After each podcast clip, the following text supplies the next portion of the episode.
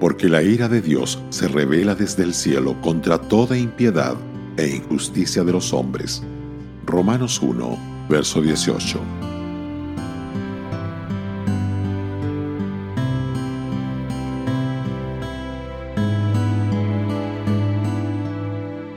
La ira de Dios es indignación encendida y castigo retributivo en este tiempo y para la eternidad contra aquellos pecadores que no se arrepienten.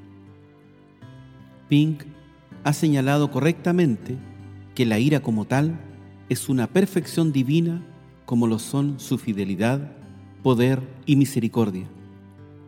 No es necesario disculparla. Considerando la ira de Dios, hay algunos hechos que debemos tener en mente. No hay conflictos entre la ira y el amor de Dios. El verdadero amor castiga el pecado, la rebelión y la desobediencia. Cuando los hombres rechazan este amor, ¿qué otra cosa queda sino su ira? Hay solamente dos lugares eternos, el cielo y el infierno.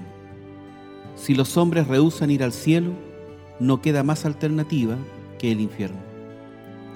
Dios no creó el infierno para los hombres, sino para el diablo y sus ángeles. El Señor no desea la muerte del impío, pero para el que rechaza a Cristo no queda alternativa. La Biblia dice que el juicio es una extraña operación de Dios. Esto nos sugiere que el Señor prefiere mostrar misericordia. En la ira de Dios no hay rencor o animosidad.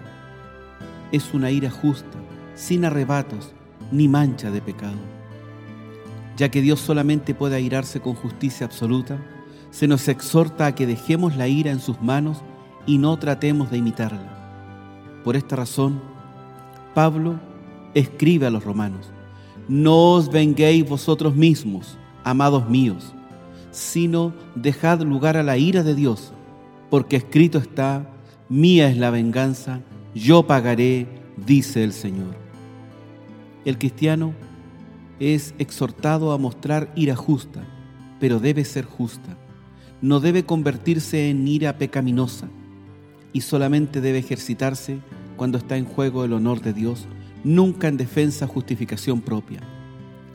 Si realmente creemos en la ira de Dios, compartamos el Evangelio con aquellos que están todavía en el camino espacioso que lleva a la perdición.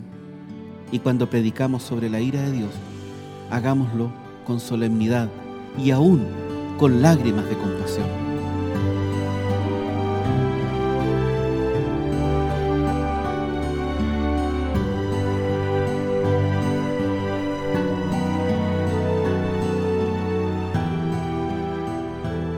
Radio Gracia y Paz, acompañándote cada día.